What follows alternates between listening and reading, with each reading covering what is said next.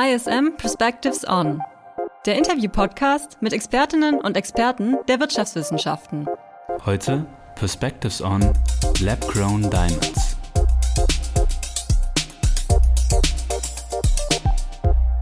Hallo und herzlich willkommen zu ISM Perspectives On.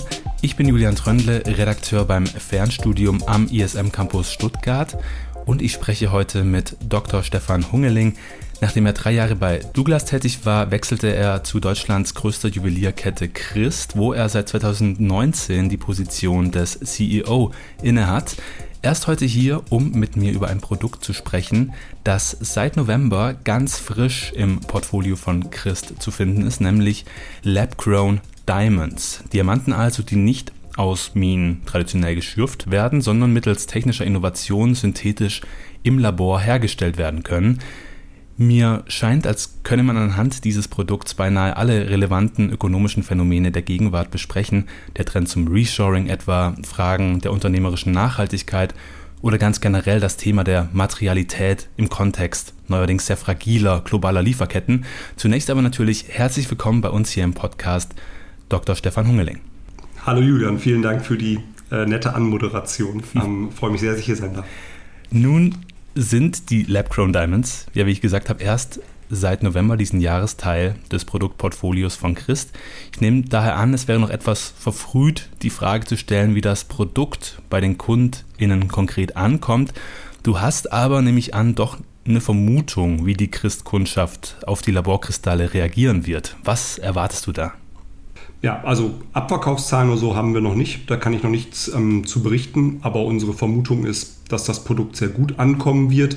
Es fängt zwar jetzt erst im November bei uns bei Christ an, aber in der großen weiten Welt gibt es das natürlich schon ein bisschen länger. Wir sind jetzt nicht die allerersten, ähm, die damit unterwegs sind und überall dort, wo die Steine der neueren Generation am Markt sind, ähm, feiern die auch durchaus Erfolge. Insofern bin ich da ganz optimistisch, dass das bei uns auch so ist, insbesondere auch vor dem Hintergrund der ganzen Fragen, die diese ähm, Steine beantworten, die du ja auch gerade in der Anmoderation genannt hast. Also die bieten Antworten auf ganz viele Fragen unserer Zeit und deswegen finde ich sie spannend und glaube auch, dass sie erfolgreich sein werden.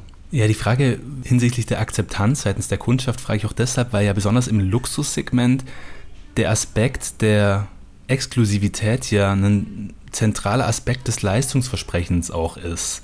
Lab-Grown Diamonds sind in den Köpfen der KundInnen aber vermutlich eher mit industrieller Produktion als mit Einzigartigkeit konnotiert. Wie sieht deine Strategie da aus, diesem Image ein Stück weit entgegenzuwirken, beziehungsweise welche Argumente gibst du zum Beispiel auch deinen VerkäuferInnen im Einzelhandel da an die Hand?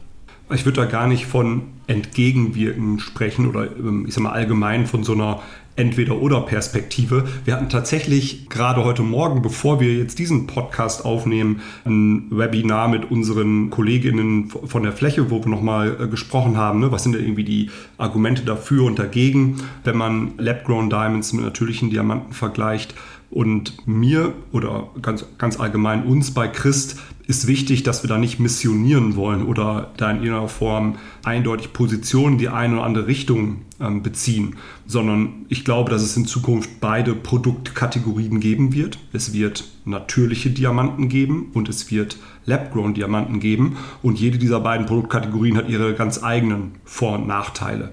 Und Du hast ja gerade schon gesagt, was für die natürlichen Diamanten spricht. Wenn jemand die Seltenheit ein Stück weit, Einzigartigkeit, das natürliche ähm, Entwicklungsverfahren und den damit auch so ein bisschen einhergehenden Mythos möchte, ähm, dieser Kunde oder diese Kundin wird sicherlich auch in Zukunft weiter zu natürlichen Diamanten greifen. Und das ist auch gut so. Und die Kundin oder der Kunde, die eher auf Nachhaltigkeitsaspekte setzt, auf die Besonderheit der technologischen äh, Möglichkeiten und damit ja auch auf eine gewisse Einzigartigkeit eines Produkt- und eines Produktionsprozesses. Ähm, diese Kundin wird eher zu den Lab-Grown Diamanten greifen. Und unsere Aufgabe bei Christ ist es nicht, für das eine oder für das andere äh, mehr oder weniger zu werben, sondern wir sehen uns als die Stelle für die Kundin, ähm, an die man sich wenden kann, ähm, um gemeinsam den richtigen Weg und das richtige Produkt zu finden. Ähm, und in beiden Fällen liefern wir her hervorragende Produkte mit einem hervorragenden Preis-Leistungs-Verhältnis, hervorragender Qualität. Also in, in dem einen wie in dem anderen Fall bist du bei uns richtig, aber wir finden gerne mit dir gemeinsam heraus, was denn für dich das jeweils richtige Produkt ist. Das heißt, es wird mittelfristig so sein, dass bei Christ parallel Lab-Grown Diamonds und konventionelle Naturdiamanten angeboten werden? Oder gibt es da irgendwann auch mal so Bestrebungen, dass man sagt, wir bieten komplett nur noch synthetische Diamanten an? Also von uns gibt es die Bestrebung nicht, dass wir nun das eine und nur das andere anbieten. Ob sich denn dann der Markt in 10 oder 20 Jahren oder wann auch immer dahin entwickelt, ähm, dass man äh, dann sinnvollerweise nur Lab-Grown Diamonds anbietet, das könnte ich jetzt heute noch nicht sagen. Ich könnte ja eine Analogie ziehen zum Thema Pelze in der Bekleidungsindustrie. Da war es ja so, dass dann irgendwann mal die künstlichen Pelze kamen und dann eine Zeit lang später eigentlich nur noch künstliche Pelze akzeptiert waren. Und ähm, heute, glaube ich, sind, ich weiß nicht, 99 Prozent oder so ähm, der, der Pelze äh, künstliche. Und es gibt nur noch sehr ausgewählt ähm, auch, auch natürliche. Und das ist natürlich der gesamtgesellschaftlichen Entwicklung geschuldet. Und ich glaube, dass es in dem Fall auch gut und richtig ist, dass das so ist. So könnte es sein, dass das in unserer Industrie mit den Diamanten auch irgendwann so ist ja, kann ich mir prinzipiell vorstellen und dann würden wir diesen Weg mitgehen. Ich glaube aber, da da jetzt für einen Diamanten keine Tiere sterben müssen oder sowas in der Richtung, dass es immer auch noch einen größeren Anteil ähm, natürlicher Diamanten geben wird. Zur Analogie mit, diesen, mit den Pelzen passt auch so ein bisschen meine nächste Frage, nämlich ein Argument für Labordiamanten könnte ja auch sein, die Corporate Social Responsibility des Unternehmens stark zu betonen. Die meisten KonsumentInnen kennen mittlerweile meistens wahrscheinlich über fiktionale Stoffe wie Blood Diamond oder journalistische Reportagen, Bilder von Ausbeutung und Umweltzerstörung im Zusammenhang mit Diamantenminen im globalen Süden. Ist die Einführung der Lab-Grown Diamonds also auch ein Stück weit eine Reaktion auf diese neue, reflektiertere Haltung seitens der KonsumentInnen? Hm, weiß ich gar nicht. Also ich glaube, dass die Ausbeutung im Rahmen der Gewinnung von Diamanten insbesondere in den äh, 70er, 80er, 90er Jahren ein erhebliches gesellschaftliches Problem ist ähm, oder gewesen ist. Und dass es dann auch zu Recht solche Stoffe gab wie, äh, wie den Film Blood Diamonds etc. Und ich glaube, dass die Industrie in dem Falle schon in einem ersten Schritt sehr sehr klar reagiert hat. Verschiedenste ähm, Zertifizierungsverfahren, Kontrollverfahren, unter anderem der Kimberley-Prozess sind eingeführt worden, ähm, um eben sicherzustellen, dass heute keine Diamanten mehr in den Schmuckmarkt kommen, die auf Ausbeutung von Mensch oder Natur ähm, basieren. Und da würde ich jetzt zumindest für Christ-Diamanten, also natürliche Diamanten, die wir bei Christ kaufen, äh, da würde ich auch ähm, meine Hand für ins Feuer legen, dass es die bei uns so nicht gibt. Nichtsdestotrotz ist natürlich das heutige natürliche Diamantprodukt immer noch eines, das zwar einen schonenderen, aber nichtsdestotrotz notwendigen Eingriff in die Natur bedeutet. Also ich muss halt trotzdem in eine Mine runter in die Erde, ähm, um diese Diamanten zu gewinnen.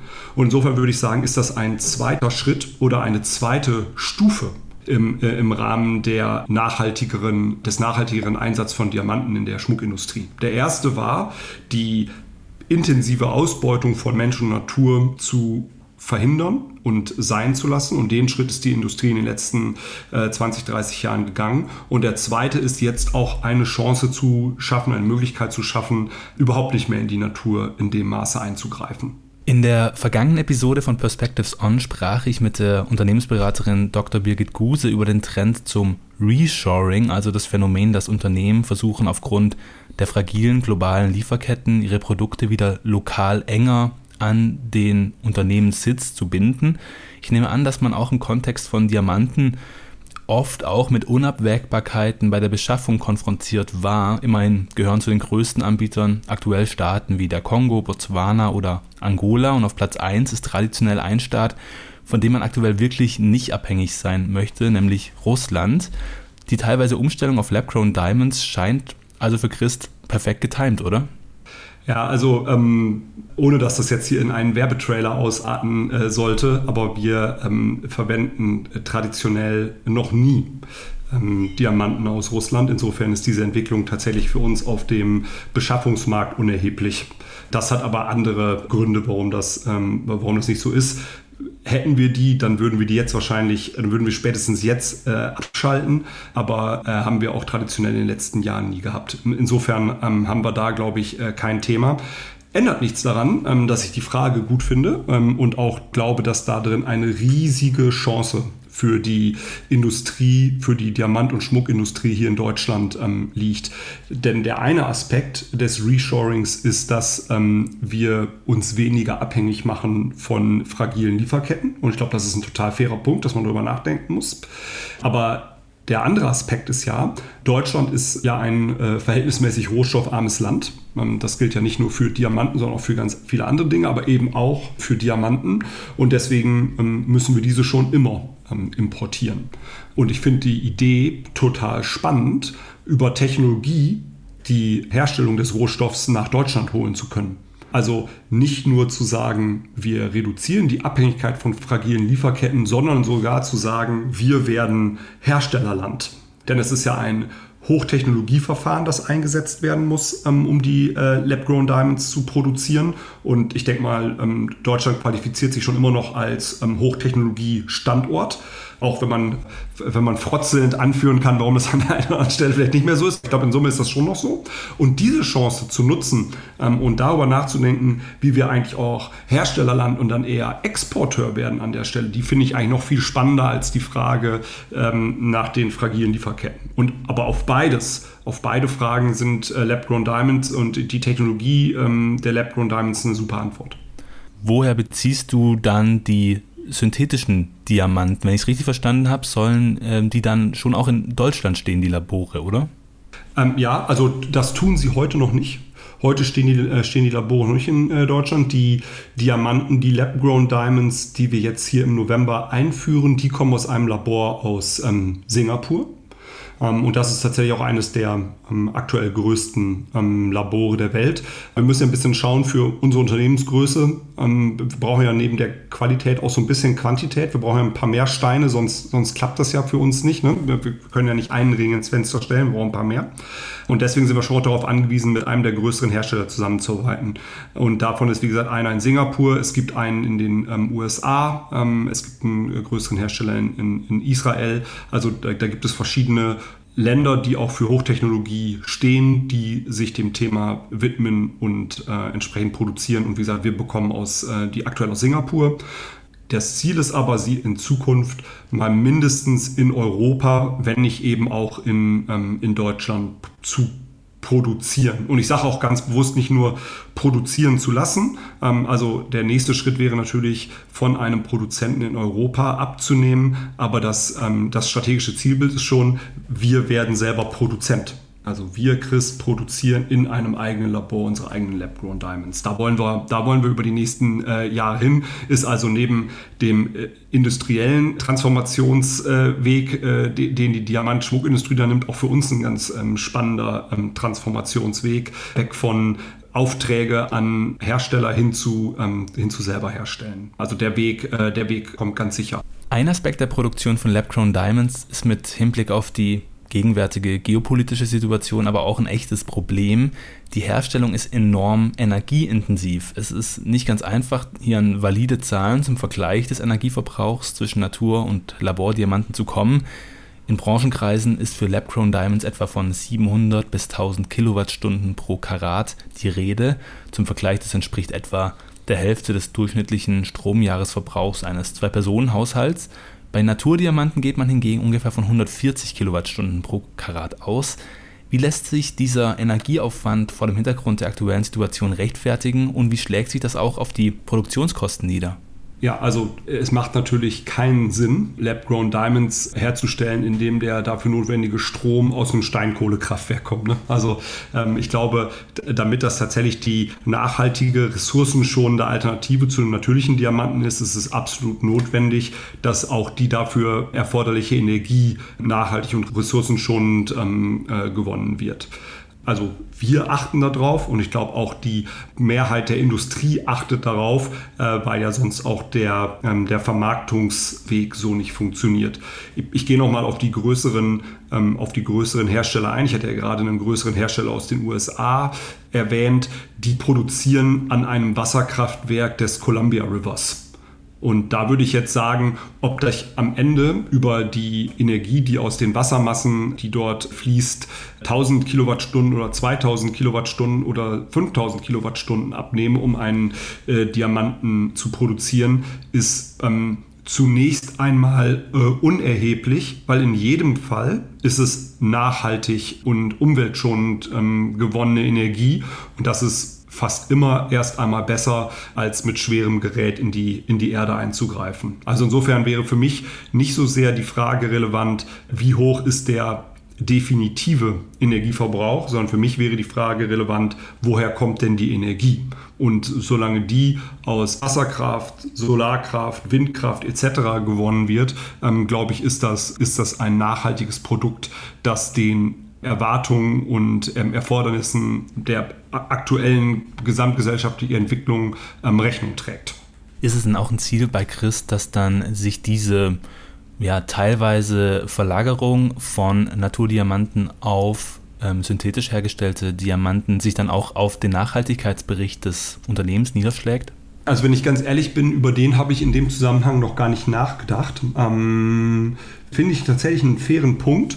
Wir arbeiten an einem Nachhaltigkeitsbericht und wenn wir heute über unseren Nachhaltigkeitsbericht sprechen, dann zielen wir vor allen Dingen darauf ab, Transparenz herzustellen, wie viel CO2-Emissionen wir freisetzen, wie wir die und wie wir die in den nächsten Jahren reduzieren.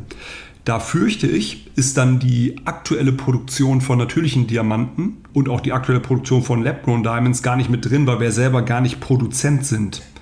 Also wenn wir uns in die Riege der Produzenten einreihen ähm, und dann Lab-Grown Diamonds selber herstellen, dann wird das ähm, erstmal ein zusätzlicher Energieverbrauch bei uns sein und ein geringerer Energieverbrauch ähm, bei entsprechenden Herstellern. Und ich glaube, den würde man in einem Reporting nur dann sauber darstellen und transparent machen können, äh, wenn wir sowohl die industrielle äh, Seite als auch unsere Seite in einen in eine Gesamtemissionsrechnung einbezieht. Also insofern wäre, äh, sorry, das, das war jetzt so ein bisschen irgendwie Denken beim Sprechen.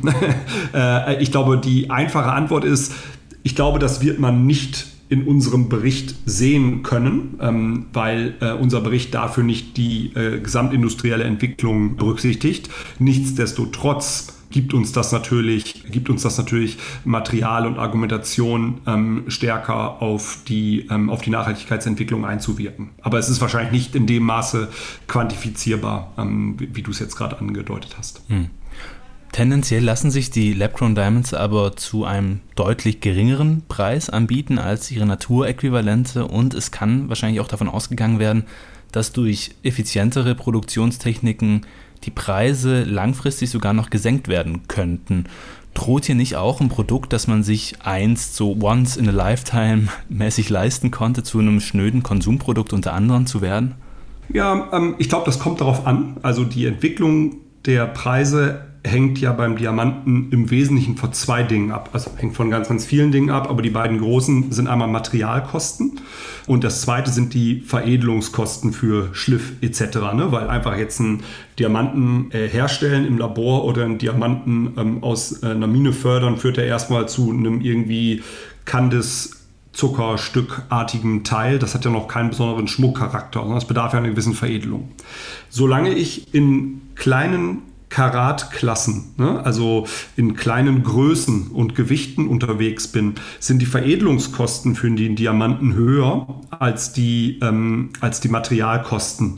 Und da die Veredelungskosten in der nächsten Zeit nicht äh, geringer werden, werden trotz vermeintlich kleinerer Materialkosten die Steine für kleinere Brillanten äh, nicht fallen, sondern die werden stabil bleiben. Also insofern, wenn ich äh, in den Karatklassen 0,1, 0,2, 0,3 Karat unterwegs bin, dann äh, wird das keinen Einfluss haben. Das Produkt wird nachhaltiger, ähm, aber es wird sich in der, in der Bepreisung nicht ändern.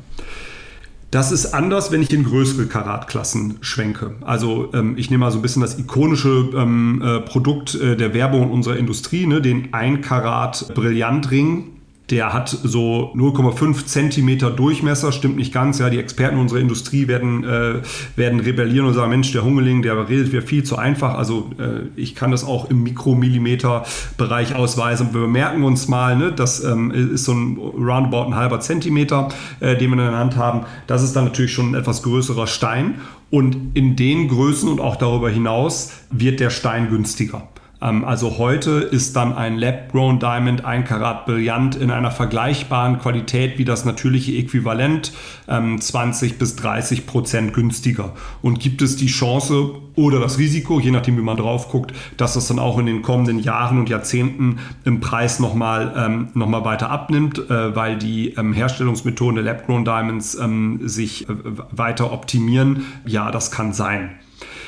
Ich glaube, es ist trotzdem, also es gibt trotzdem einen, ich, ich, ich, ich nenne es mal einen, einen, einen, Bodensatz an Kosten, der nicht weggeht. Denn also auch die Lab-Grown Diamonds haben ja zum einen einen hohen Energieeinsatz ähm, und dass sich jetzt die Energiekosten äh, um drei Stellen im Komma verschieben in den nächsten Jahren, das ist ja nicht, äh, äh, nicht zu erwarten. In der aktuellen Situation sowieso nicht, aber auch ähm, nach vorne wird ja die Energie wird ja nicht umsonst. Ja?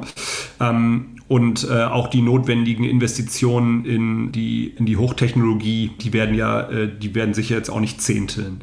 Also insofern glaube ich, also heute ist es schon, dass der Lab-Grown Diamond in größeren Karatklassen günstiger ist als das natürliche Äquivalent. Ja. Und wird der in Zukunft nochmal etwas günstiger werden? Ja. Wird sich der Preis komplett marginalisieren? Dann wird der Diamant ein, ähm, ein Allerweltsprodukt? Nein. Ähm, das glaube ich nicht. Und dann, um da auch dann vielleicht gleich noch eins weiterzugehen, die Frage ist ja, naja, was bedeutet es denn denn für die einzelnen Spieler? Und ich glaube auch für die einzelnen Spieler in der Industrie kann man eine ganz unterschiedliche Perspektive auf das Thema haben. Ähm, und das ist dann auch das, wo ich immer so eine Ecke euphorisch werde, weil für Christ, für uns, für das Unternehmen, für das ich verantwortlich bin, ähm, steckt da drin eine Riesenchance und gar nicht so sehr ein Risiko. Eine Riesenchance, weil in den kommerziellen kleinen Karatklassen machen wir heute den Großteil unserer Umsätze und die werden sich gar nicht substanziell verschieben, ähm, aus den Gründen, die ich gerade ausgeführt habe. Und in den großen Karatklassen machen wir gar nicht so große Umsätze. Ne? Also ein 1 Karäter, den verkaufen wir schon noch ganz gut, aber einen 2 oder 3 Karat Diamant, dafür stehen wir bei unseren Kundinnen äh, nicht so richtig. Dann bin ich in Preislagen von irgendwie 15, 20, 25, 30.000 Euro. Ähm, und das ist keine Preislage, für die äh, Christ, der Juwelier der Mitte, ähm, originär steht. In Zukunft werden wir aber in der Lage sein, auch exzellente 2 Karat Diamanten Lab-Grown-Diamanten ähm, in der Preislage unter 10.000 Euro anzubieten. Und damit erweitern wir unser Produktportfolio, unser Kompetenzportfolio ähm, ganz erheblich. Und insofern ist das für Spieler wie uns und uns im ganz Speziellen ist das eine Riesenchance. Also nicht nur eine Chance mit Blick auf Nachhaltigkeit, eine Chance mit Blick auf äh, Umgehung der fragilen Lieferketten und selber Produzent werden etc., sondern es ist auch tatsächlich ein sehr klarer eine sehr klare kommerzielle Chance, die wir da sehen. Ähm, das wird aber sicherlich äh, ein High-End-Luxusjuwelier, der vor allen Dingen 1, 2, 3, 4 Karat äh, Diamanten verkauft, äh, anders einschätzen und ähm, noch ein bisschen intensiver darüber nachdenken müssen, wie er dieser Herausforderung dann in den nächsten Jahren begegnet. Aber für uns wird das eine ziemlich gute Sache, glaube ich. Jetzt ist aber das Preissignal, was äh, du angesprochen hast, ja nur ein Gradmesser für die Wertigkeit oder die empfundene Wertigkeit seitens der KonsumentInnen. Man hat ja immer noch so ein bisschen die symbolische Kraft dieses Produkts und da haben wir auf der einen Seite diese, hast du auch schon angesprochen, die Mythologie eines einzigartigen Steins, der über Jahrtausende von Naturgewalten geformt wurde und da bis zu seiner Entdeckung unter der Erde schlummerte. Und auf der anderen Seite ist da dieses sterile, ja, dieses sterile Laborsetting voller Männer und Frauen in weißen Kitteln. Walter Benjamin hat mal in einem berühmten Text davon gesprochen, dass Kunstwerke im Zeitalter ihrer technischen Reproduzierbarkeit ihre einzigartige Aura verlieren würden. Ich habe so ein bisschen das Gefühl, dass diese These sich auch auf Lab-Grown Diamonds ein Stück weit anwenden lässt, oder? Ja, ich würde mal sagen, das könnte sein. Ähm, ich hätte aber Gegenbeispiele, wo das nicht so ist. Und ich hätte auch Argumente, warum die Gegenbeispiele bei den Lab-Grown Diamonds vielleicht eher greifen ähm, als das äh, Zitat von Benjamin. Also meine Gegenbeispiele wären Swarovski-Kristalle. Swarovski-Kristalle sind am Ende des Tages Glas. Die Firma Swarovski mag es ja nachsehen, aber es ist Glas. Ähm, und die werden äh, geschliffen und entfalten dann ähm, besondere Reflexionsmerkmale und äh, wirken besonders schön unter Licht etc. Und die haben jetzt auch keinen, also die haben jetzt auch nicht in ihrer Form Einzigartigkeit, sondern die könnten die schon in ganz beliebiger Menge ähm, äh, herstellen. Und trotzdem haben sie ja den Mythos von Swarovski-Kristallen, weil eben auch dieses Herstellungsverfahren ein ganz besonderes ist, der Schliff ein ähm, ganz besonderes ist und sie halt dann als Schmuckstück ganz besonders ähm, glänzen und, und wirken. Und ich glaube, so ist das mit Lab-Grown Diamonds auch. Klar, ich kann mehr Lab-Grown Diamonds herstellen, ähm, als aus der, ähm, aus der Erde fördern. Das, das ist so, aber die Einzigartigkeit des Schliffs ähm, die Einzigartigkeit der Reflexionsmerkmale eines äh, brillant geschliffenen ähm, Diamanten, die ähm, einzigartige Härte, der einzigartige Härtegrad eines Diamanten, der eben nicht über die Jahre und Jahrzehnte irgendwie abreibt, sondern permanent seine exakt gleiche Form behält. All diese Merkmale gelten ja weiter. Und deswegen würde ich jetzt nicht wissen, warum die Tatsache, dass ich ihn ähm, in einem Labor technisch herstellen kann, die Faszination des Produktes bricht. Ich glaube eher, dass es der Faszination des Produktes keinen Abbruch tun wird, aber gleichzeitig ähm, sich das Produkt ähm, für einen viel größeren Teil der Gesellschaft ähm, öffnet, ähm, weil ja auch die technische Faszination etwas mit sich bringt und eben Nachhaltigkeitsaspekte erfüllt werden. Also ich wäre eher nicht bei, ähm, weil es nicht mehr den natürlichen Grenzen unterworfen ist, wird es billig und beliebig und marginal, sondern ich glaube, das behält ähm, aufgrund seiner Eigenschaften und seiner Art, ähm, behält das einen ganzen Teil seines Mythoses. Das heißt aber auch, man müsste den KundInnen auch ein Stück weit die technischen Spezifikationen der Produktion auch näher bringen bei der, beim Anbieten des Produkts, oder? Ja, also ich glaube, was man ihnen in erster Instanz mitgeben muss, sind die Eigenschaften des Produkts selbst. Also wenn heute Menschen über Diamanten sprechen, dann weiß ich gar nicht, ob die darüber sprechen, dass die irgendwie in 3000 Meter Tiefe unter vulkanischen und tektonischen Aktivitäten irgendwie äh, gepresst und dann mit, mit Überschallgeschwindigkeit äh, äh, an die äh, Erdoberfläche befördert werden. Weil das ist der, ne, also sehr vereinfacht, der natürliche Produktionsweg eines Diamanten. Da, da empfehle ich übrigens die Christ-Expertenwelt, wenn ich das an dieser, äh, an dieser Stelle tun darf, ähm, zur Folge Diamanten. Da erklären die ähm, Diana Nova Nowak, meine Kollegin und ich, das äh, finde ich ganz anschaulich, wie das so tut. Ähm, aber darüber redet ja keiner, wenn, wenn er oder sie über Diamanten spricht, sondern wenn die Leute über Diamanten sprechen, dann sprechen die über den Glanz, dann sprechen die über den Schliff, dann sprechen die über die über die Härte, ne? das ähm, vermeintlich Unzerstörbare, die Möglichkeit, Glas damit zu schneiden. Ne? Also es wird ja nicht über den Produktionsprozess, den Herstellungs-, den Entstehungsprozess des Diamanten gesprochen, sondern über seine einzigartigen Eigenschaften. Und die sind bei Lab-Grown Diamonds einfach die gleichen. Und wir werden einfach weiterhin über die einzigartigen Eigenschaften eines Diamanten sprechen. Und ähm, das wird, glaube ich, seinem Mythos dann keinen äh, kein Abbruch tun.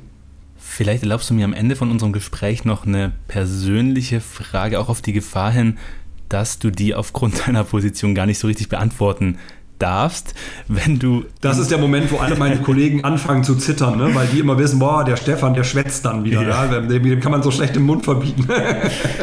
Nämlich, wenn du, wenn du jetzt vor die Situation gestellt wärst, einem geliebten Menschen ein Schmuckstück schenken zu wollen, würdest du dich für einen Natur- oder einen Labordiamanten entscheiden? Wenn ich mich heute dafür entscheiden müsste, dann würde ich einen äh, Lab-Grown Diamond wählen. Wenn ich weiß, äh, dass dieser ähm, äh, mir liebe Mensch die damit einhergehenden technischen Errungenschaften und so weiter zu schätzen weiß. Ja? Also wenn ich jetzt zum Beispiel, ich referenziere mal auf meine Frau, ähm, das wäre sicherlich die Person, der ich am ehesten einen Diamanten schenken würde.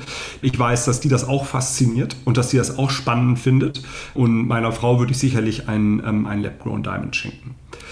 Bei meiner Mutter wäre das vielleicht anders meine Mutter, ne, eine Generation äh, früher, die ist vielleicht doch dann noch etwas stärker in der Idee des äh, natürlichen Entwicklungsprozesses verhaftet. Fairerweise die ist auch ähm, ähnlich wie ich belesen und Expertin in diesem Bereich.